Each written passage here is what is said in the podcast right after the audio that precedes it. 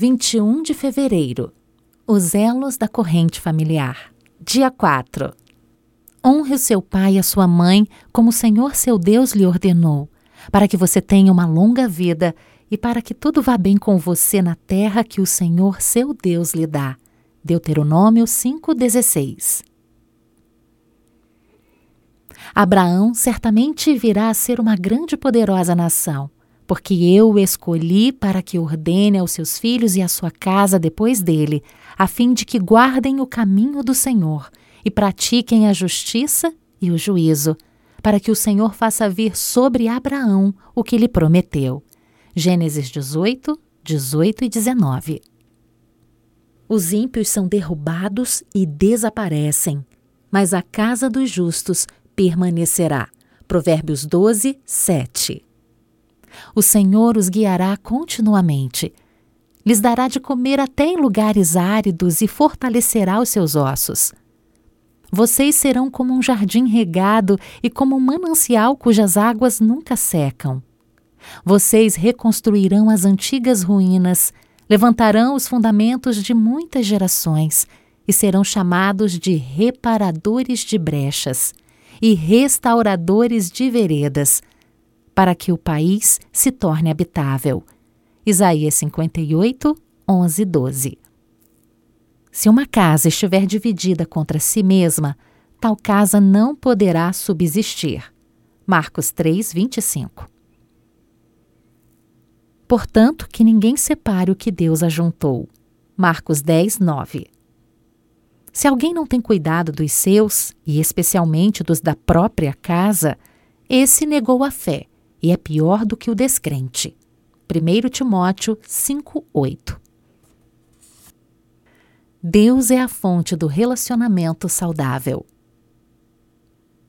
Uma forma de ilustrar isso, a união com Cristo, é por meio de um grande círculo do qual saem linhas que se dirigem todas para o centro. Quanto mais próximo do centro, mais próximas as linhas estão uma das outras. E assim é na vida cristã. Quanto mais perto estamos de Cristo, mais perto estaremos uns dos outros. O Lar Adventista, página 142. O próprio Deus estabeleceu as relações familiares. Sua palavra é a única orientação segura no trato com as crianças. A filosofia humana não descobriu mais do que Deus sabe, nem inventou um plano mais sábio de tratar com crianças do que o que é dado por nosso Senhor. Quem pode compreender melhor todas as necessidades das crianças do que seu Criador? Quem pode sentir mais profundo interesse em seu bem-estar do que aquele que as comprou com seu sangue? O Lar Adventista, página 249. O amor procede de Deus. É uma planta de cultivo celestial e não pode viver e florescer no coração natural. Onde ele existe, há verdade, vida e poder. Mas não pode viver sem ação, e quando quer que seja exercitado, aumenta e se amplia. Não observará pequenos erros, nem se precipitará em assinalar pequenas faltas. Prevalecerá quando argumentar for vão e inútil. A melhor maneira de reformar o caráter e regular a conduta de sua família é por intermédio do princípio do amor. Ele é verdadeiramente uma força e realizará aquilo que o dinheiro e o poder são incapazes de fazer. Testemunhos para a Igreja, volume 4, página 256. As relações de família têm que ser santificadoras em sua influência. Os lares cristãos, estabelecidos e dirigidos de conformidade com o plano de Deus, são um maravilhoso auxílio na formação do caráter cristão. Pais e filhos devem se unir em oferecer serviço amorável àquele que unicamente pode guardar puro e nobre o amor humano. O Lar Adventista, página 15. O poder das pequenas coisas é a atenção conscienciosa ao que o mundo chama coisas pequenas, que torna a vida um sucesso. Pequenos atos de caridade e de abnegação, o ato de dirigir simples palavras de auxílio, a vigilância contra pequenos pecados, isso é cristianismo. um grato reconhecimento das bênçãos de cada dia, um sábio aproveitamento das oportunidades diárias, o diligente cultivo dos talentos a nós confiados. É isso que o Mestre pede. Aquele que cumpre fielmente os pequenos deveres estará preparado a corresponder às exigências de responsabilidades maiores. O homem bom e cortês na vida diária, generoso e paciente entre sua família, cujo constante objetivo é tornar seu lar feliz, será o primeiro a negar a si mesmo e a fazer sacrifícios quando o mestre o requer. Mensagens aos Jovens, página 143. A harmonia do círculo doméstico é muitas vezes quebrada em virtude de palavras precipitadas ou linguagem abusiva. Quão melhor seria se não tivessem sido ditas? Um sorriso de satisfação e uma palavra apaziguadora de aprovação, dita no espírito de mansidão, seriam um poder para suavizar, confortar e abençoar.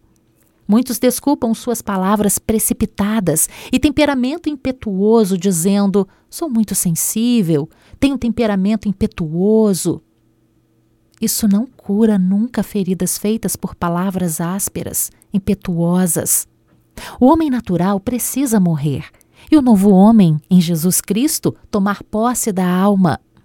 Precisam mostrar por sua vida o que o poder e a graça de Deus são capazes de fazer ao transformar o homem natural em um homem espiritual em Jesus Cristo. Testemunhos para a Igreja, volume 4, páginas 348 e 349. O círculo sagrado do matrimônio. Em torno de cada família existe um círculo sagrado que deve ser mantido inviolável. Nenhuma outra pessoa tem o direito de entrar nesse círculo. Nem o marido, nem a esposa permitam que outro compartilhe das confidências que somente a eles pertencem. Cada um deve dar amor em vez de exigi-lo. Cultive aquilo que tem em si de mais nobre e esteja pronto a reconhecer as boas qualidades do outro.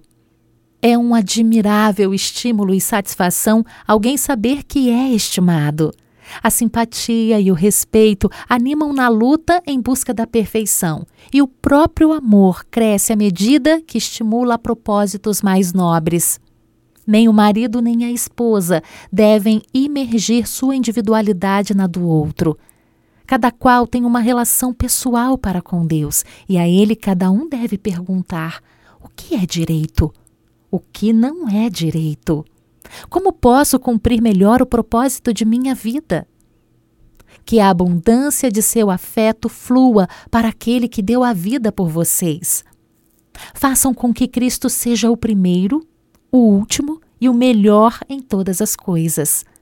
Ao aprofundar-se e fortalecer-se seu amor para com ele, o amor de um para com o outro será purificado e fortalecido. A Ciência do Bom Viver, página 361. Nunca pense que o matrimônio foi um erro. Embora possam surgir dificuldades, perplexidades e desânimo, nem o marido nem a esposa abriguem o pensamento de que sua união é um erro ou uma decepção. Cada um deve decidir ser para o outro tudo o que é possível. As primeiras atenções precisam continuar. De todos os modos, anime um ao outro nas lutas da vida. Procure cada um promover a felicidade do outro. Haja amor mútuo, mútua paciência.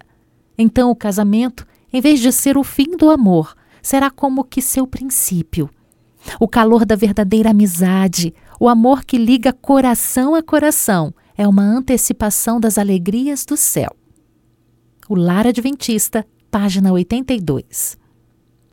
Quando o casal recém-casado enfrenta a vida com sua carga de perplexidade e cuidado, desaparece o romance com o qual tantas vezes a imaginação reveste o casamento. Marido e mulher ficam conhecendo o caráter um do outro como não lhes era possível conhecê-lo em sua associação anterior. É esse um período crítico de sua vida.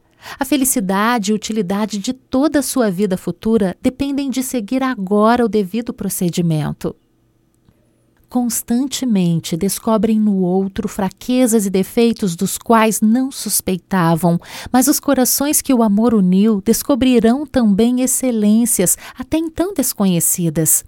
Que todos procurem descobrir as virtudes e não os defeitos. Muitas vezes é nossa própria atitude, a atmosfera que nos rodeia, o que determina aquilo que o outro nos revelará.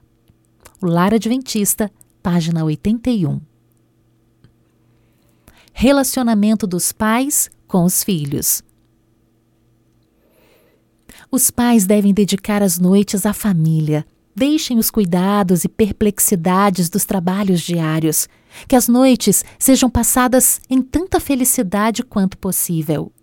Christian Temperance and Bible Hygiene, página 65. Os filhos têm reivindicações que os pais devem reconhecer e respeitar. Eles têm direito a privilégios tais como educação e instrução que os farão membros úteis da sociedade, respeitados e amados aqui. Eles darão aptidão moral para a sociedade do puro e santo porvir. Fundamentos da Educação Cristã, página 67. Relacionamento dos filhos com os pais. Não há na vida período algum em que os filhos fiquem isentos da honra aos pais. O Lar Adventista, página 238. Se desrespeitam e desonram seus pais terrenos, não respeitarão nem amarão o Criador. O Lar Adventista, página 239. Motivo de oração: 1. Um, pelo fortalecimento dos seus relacionamentos familiares. 2. Por seus cinco familiares. Atividade missionária. Envie uma mensagem com o link do vídeo de incentivo e esperança para seus cinco familiares. adv.st barra 10 dias Oracão. Acesse mais conteúdos em adv.st barra 10 dias Oracão.